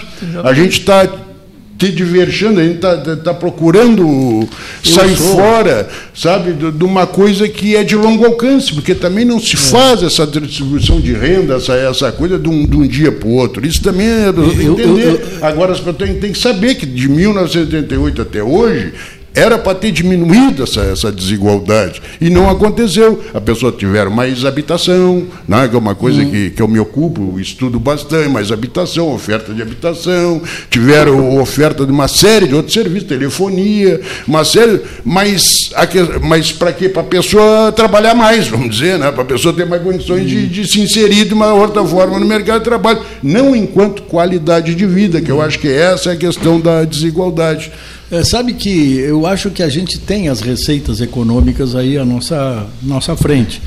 É, eu sou, não sou um especialista, mas sou um observador há muitos anos, como eu dizia para meus alunos, há mais de cinco anos, para esconder né, um pouco a, a minha, uh, como estou longevo. Mas eu acho que fundamental é botar mão, dinheiro na mão do povo. É a política keynesiana, aquela que foi adotada nos Estados Unidos na, na, na década de 30, que Isso. consistia depois exatamente. De recessão, exata, depois, depois, de uma recessão, exatamente dizia o seguinte: então o governo que enterre garrafas de noite para os trabalhadores desenterrarem de dia e assim receberem seus salários, seus wages, né?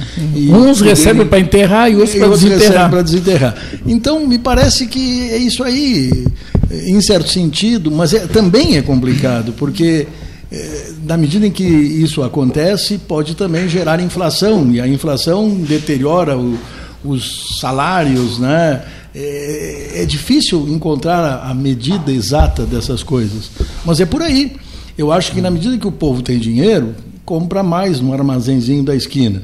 O dono do armazém da esquina, vendendo mais, admite mais um empregado e depois já se lança a ter um pequeno supermercado ou um, um, estabelecimento de, com maior oferta de produtos e, por sua vez, ele vai alimentar as empresas fornecedoras as, e assim por diante. Isso, a, a roda vai girar, claro, a roda vai girar. girar. Em parte, isso foi tentado no governo Lula, né? no, no segundo governo Lula. E, e, depois, no primeiro governo Dilma, foi a breca, né? até pelo fato de que é, não havia recursos. O, os recursos começaram a escassear e as coisas ficaram difíceis. Criaram asas. É, é, não, é não, nem, sei, nem, sei, nem sempre foi não, isso. O, né? Mas Marasco. Ela mudou a equipe é, econômica. Acontece, Marasco, eu vou, vou te interromper. No primeiro e segundo governo do Lula, os bancos tiveram 500% de lucro. 500%. O banco trabalha só com dinheiro. Né? Ele não produz comida, é dinheiro. Né? Então fica essa questão: onde é que esse investimento todo nas pessoas foi parar que deu 500% de lucro para os bancos?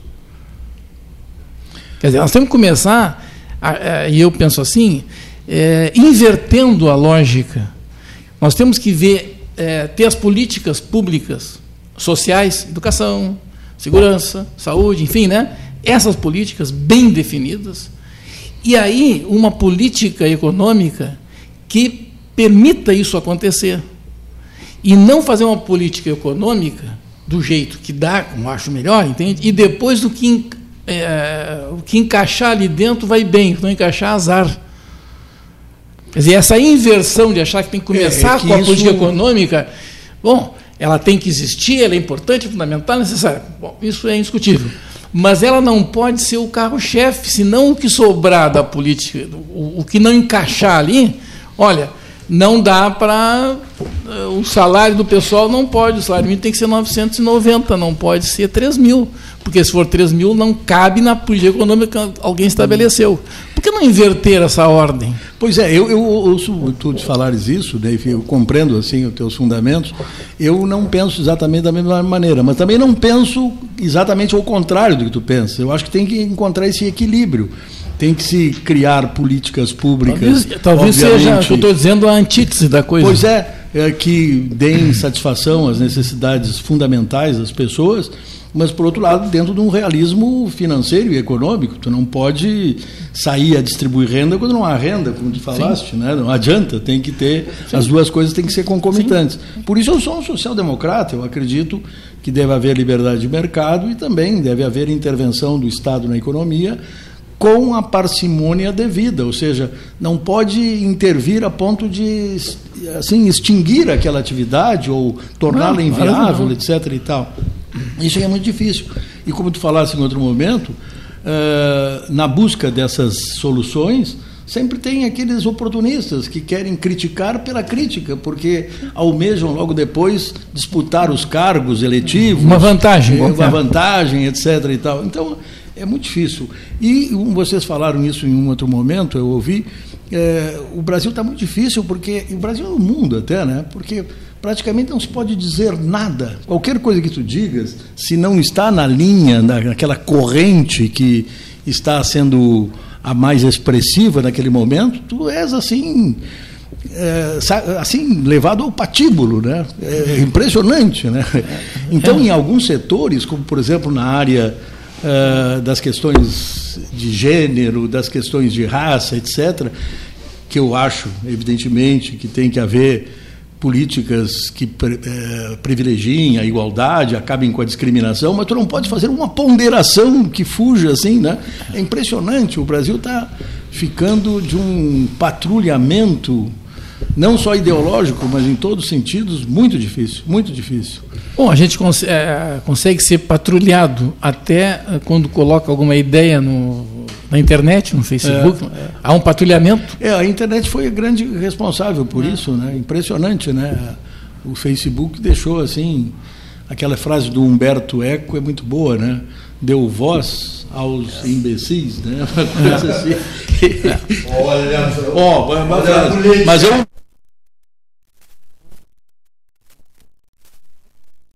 toda do Humberto Eco, tudo um, um, um, ano e meio antes, eu escrevi um artigo sobre isso. Né? Ele chama de idiotas, né? Idiotas, é. Né? E eu chamei de imbecis. Criticaram a barba, mas eu digo, é, até fiz uma relação assim com a evolução, digo, né, a seleção natural, hum. colocando como, como é importante a internet para uma seleção natural em relação ao certo ou errado. Deixa o povo idiota, porque senão não estaria nada. Não, não, não. Não, não é isso. Não é deixa isso. o povo é que, idiota. É que a, a, a, a internet ela facilita com que as pessoas digam tudo que pensam. Então a gente fica sabendo o que as pessoas pensam. Hum. Né? E todo mundo fica sabendo que antes as pessoas estavam guardadinhas, quietas, lá, não, não, não, se manifestavam. Agora a gente sabe né, a, a, que pito cada um toca. Né? Então aí é entra o Humberto Eco na questão. Ele, ele faz, ele mostra essa essa importância para fazer a distinção. Ele fala em os idiotas. É, e ele idiotas. é com a autoridade de um dos maiores teóricos da comunicação. É, né? Ele é um, uma pessoa que merece respeito. Quando ele fala, tem que se ouvir, né? É, mas não fala mais, a gente só lê. É, cara. livros, livros maravilhosos e recentes até, porque o Eco não morreu há tanto tempo assim, é, né? É livros maravilhosos. Uns dois anos. Não, não há uma discussão elevada hoje das grandes questões, né? Não há uma discussão elevada. Não, não, não. Muito difícil, muito difícil. A gente tem que se cuidar a cada momento do que fala, né? Até por essa razão eu venho um pouco ao programa, por razões também ligadas a a, a, minha condição de pai do Eduardo, né? Então qualquer coisa que eu diga aqui, eu perdi um pouco a liberdade, né? Interessante. Sem um dúvida. liberdade. Interessante isso, é, hein? É. Mas o, e perdendo a liberdade, perde um pouco o jeito de ser também, é, também porque claro, as pessoas claro. querem que a pessoa seja o mesmo. Não pode é. ser, né? Então, vocês têm um grupo de conversa, um grupo de, de, de encontro, de papo, ah, no não, Café Aquário, né? No Café Aquário resolvemos tudo. Vocês resolvem tudo. É, basta um, assim uma pessoa da, na, nas Nações Unidas nos ouvir que saberia o que fazer, o que fazer é. para ter a paz no Oriente Médio, por exemplo. Nós sabemos a solução. É. Uma figura, Só não nos dão ouvido. Uma figura que sempre eu lembro, professora Janor Porto Gomes, né, que era, era um frequentador do grupo, veio algumas vezes, com enormes sacrifícios feitos por alguns, pelos Carlos José e por mim, para tentar trazê-lo foi, foi uma, uma, conquista trazê-lo aquela certa feita aqui no 13 horas. Não, mas a é uma brincadeira, o claro. Vozeirão da Janora. Mas uma das reclamações que a gente tem, e, e, faz sentido até que nós nos reunamos com frequência ali, é que aquelas coisas que a gente diz naquele pequeno grupo a gente só pode dizer naquele pequeno grupo, porque saindo dali já é tomado como uma, uma, é. uma arrogância. E sempre há o risco de alguém estar gravando. Né? Tem isso aí também. E dito no microfone de rádio, já imaginou? É. Não, seria problemático. É, totalmente não, mal interpretado. exatamente, né? um festival. Cada um interpreta do jeito que quiser, né? O tema da redação do Observatório Social é bem diferente, né? Faço certo, embora que ninguém o veja. Hoje tem a premiação a 17h30 no Sindicato dos Contabilistas 593. A escola, são cinco ou seis escolas de ensino médio, do primeiro ao quinto ano vão fazer desenho e do quinto ao oitava vão fazer uma, uma, uma redação. O pessoal já corrigiu, já estão todos lá se organizando para 17, 17 horas fazer essa aí. Tem, tem uma palestra, hoje é o dia 9 dia da anticorrupção, né? Tem uma palestra do, do promotor que vai falar sobre corrupção às 17h30, vai até às 19 19h30 por aí. Convido a todos e o pessoal da mesa que, que puder se faça presente. É uma das, das modalidades que a gente pode não ter partido político e, e, e ajudar na, na, no acompanhamento das aplicações das verbas públicas municipal. Isso deu certo em grandes cidades do Brasil e, se Deus quiser, eu não morro antes que dê certo em Pelotas também nós fazermos essa atividade. Vida, pessoal... vida longa para ti. tá, tem, tem bastante gente já atuando. Esse ano é um ano decisivo para o Observatório em Pelotas. Embora com parcos recursos, também sofre, mas vamos, vamos vestindo a camisa, dois, três lá, governando esse observatório junto com os sindicatos contadores e técnico de contabilidade, a administração também está junto. Tem muita gente já chegando a nós. Não, uma coisa que acho que a entidade é muito importante, né? E claro, a fiscalização, o controle do gasto público é sempre importante. Mas não tem havido aqui em Pelotas nos últimos anos, pelo que eu tenho conhecimento, assim, questionamentos de, assim de de uso absolutamente absurdo do, do, dinheiro público. Não tem. Que bom, que bom. Mas é que tem pouco dinheiro público. Né? É, que, é, tão pouco, né? É, é tão pouco, né? Acho que o, o que eu ia notar, assim, nesse momento, é que e, falando com o Chaigar, que é uma pessoa observadora disso também, é que está se vendo no Brasil, e não só no Brasil, em, nos países europeus também, alguns deles, o Estado atingiu um tamanho uhum que não cabe dentro da sociedade. Eu acho que essa é uma verdade que nós temos que repensar o Estado. Talvez, como diz o Silvio... Falou-se na França hoje aqui. É, é o caso da França, é. né? É, nós vimos isso na Grécia. As manifestações na Grécia foram brutais. Foram brutais. Muito é. maiores do que aconteceram é, na, na França de hoje. Brutais. E a Grécia, com muita força de parte dos seus governantes, levou adiante as reformas previstas e a Grécia está recuperada. A mesma coisa em Portugal também. Né? Portugal hoje é uma nação que está numa posição bastante destacada no cenário europeu e estava indigente há cerca de 20 anos atrás. Né? Indigente, absolutamente indigente. É, para os padrões é, europeus, né? Para os padrões europeus.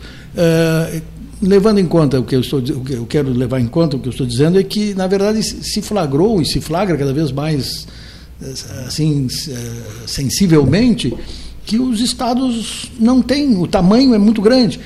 É, e a propósito, nem ia falar nisso, mas é, é, o que está por detrás da cobrança de uma taxa de iluminação pública. É, ah, nós já pagamos nos impostos. Acontece o seguinte: vejam o que é um, era um Estado há 40 anos atrás, há 50 anos atrás, um município, e o que é hoje. As demandas a que eles respondem, os municípios. Antes, quando eu era guri, eu ia na mesa de rendas, na, na, na, Secretaria das Finanças da Prefeitura, o Silvio talvez não tenha pego isso, que funcionava ali no prédio da Prefeitura, toda a Prefeitura funcionava ali. Havia duas ou três Luiz Alain era o, hein? o Luiz Alain era o secretário. É, exatamente. Duas ou três secretarias, ou quatro, cinco, não me lembro quantas, né? É, porque os serviços públicos eram muito restritos, não havia quase nada, havia algumas escolas municipais, não havia ser, serviços de saúde prestados pelo município, uh, não havia a questão do trânsito que tu falaste, né? havia três ou quatro pauzinhos, chamavam-se pauzinhos, te lembra? Eu chamava de Pedro Paulo. É, Pedro na Paulo, né? cidade, é. para controlar a esquina da, da. Praticamente eram três esquinas ou quatro esquinas da cidade que eram problemáticas e o que é hoje, o, a, a, quais são as atribuições é. do município? São imensas, imensas. imensas. Sabe As receitas é. não dão conta isso, isso, tem a ver com a tua colocação inicial. Se essa, essa diferença entre os que ganham muito e os que ganham pouco. E os governos, eles têm que cuidar dos que ganham pouco. Essa é que é a verdade. Quer dizer, quem é que cuida das crianças na periferia? Para né, botar na escola? É o governo. É? É, claro. Bom, o que a própria assistência social era feita por entidades sim, beneméritas, sim. Então, hoje toda do Estado também. Claro, quando a, quando a, gente, quando a gente estudava lá no, no, grupo escolar ainda, né, não tinha essa história assim de é, merenda escolar, não tinha nada disso. Né? Ninguém era obrigado a ir para a escola, a gente ia. Né? Então levava os professores iam lá, às vezes faziam uma sopa, lá, fazia um, um café, um troço assim, era Todd, né? Dava um Todd lá com. Né? Mas assim, por iniciativa dos professores, não havia aquela obrigação de nada, entende? Livros, agora alguém falou que não sei, um milhão de livros né, foram eh, descartados, né? Um milhão de livros. Quer dizer, é, naquela época não era assim que funcionava. Se é certo ou errado, não importa, mas não era assim. Então a, a responsabilidade do governo com estas coisas não existia. Né? Não tinha o, Vale Alimentação, não tinha o Vale Transporte. Né? Bem, lá em Pedro Osório, Vale Transporte é andar a cavalo ou não. Né? É Mas aqui já era diferente. Né? Então, essas coisas não existiam. Né? Os governos assumiram isso por necessidade. Porque as crianças hoje nas escolas eh, de periferia, a maioria vai para comer. Essa é que é a verdade. Né? E mesmo assim, os professores ainda é, muitos deles, eu sei com, com, certeza, posso dizer isso, né, posso afirmar isso, muitos ainda ajudam para melhorar ainda. Né? As crianças tinham de manhã e de tarde na escola. Primária era assim, tinha o jardim de infância que era só para alguns, né? a coisa não era obrigatória. Agora, o primário, né, que também não era obrigatório, né, mas eram poucas crianças, né, e os professores eram, eram especialistas em, em, em ensinar aquelas crianças. Né? Eles eram para aquilo, eram feitos para aquilo. Hoje, é, essa especialização está um pouco prejudicada. Né? A gente não percebe isso é, com, a mesma, com o mesmo vigor que acontecia. Tanto que a alfabetização no primeiro ano, né, que é o antigo pré, e que é o antigo primeiro ano lá do primário, né, esse primeiro ano, as crianças nem são obrigadas a ser alfabetizadas, nem no segundo. E às vezes no terceiro, e às vezes nem isso. Entende? Antes, uma criança no primeiro ano não precisava forçar, elas eram alfabetizadas naturalmente. Era muito difícil uma criança do primeiro ano sem saber ler, escrever e já interpretar alguma coisa. Era muito difícil. Né? Eu tenho lá em casa um livro do admissão, está lá em cima da minha mesa lá, né? aquele antigo, sabe? depois no quinto ano para ir para o primeiro ano ginasial, aquilo era o teu conhecimento, é tudo integrado ali, já não era nada eh, isolado, já desapareceu isso. Né? Porque Pessoal. é o que diz Marasco, o, o esforço dos governos não é suficiente porque não tem bala na agulha para resolver essas questões. Isso, uma pauta, não tem uma pauta para o próximo não, 13 horas, né? Mas não, não querem. Horário, não, não tem. que tem condições não tem dinheiro. Horários esgotadíssimos. Não, não, não, tem, não tem bala na vida, dizendo. Não estou falando em vontade ou não, é outra história. Muitíssimo obrigado a todos que aqui estiveram, chegaram, Marasco, Neif, Luiz Roberto, 13 terminando. Até amanhã. Vê bem, o, o Marasco é aposentado.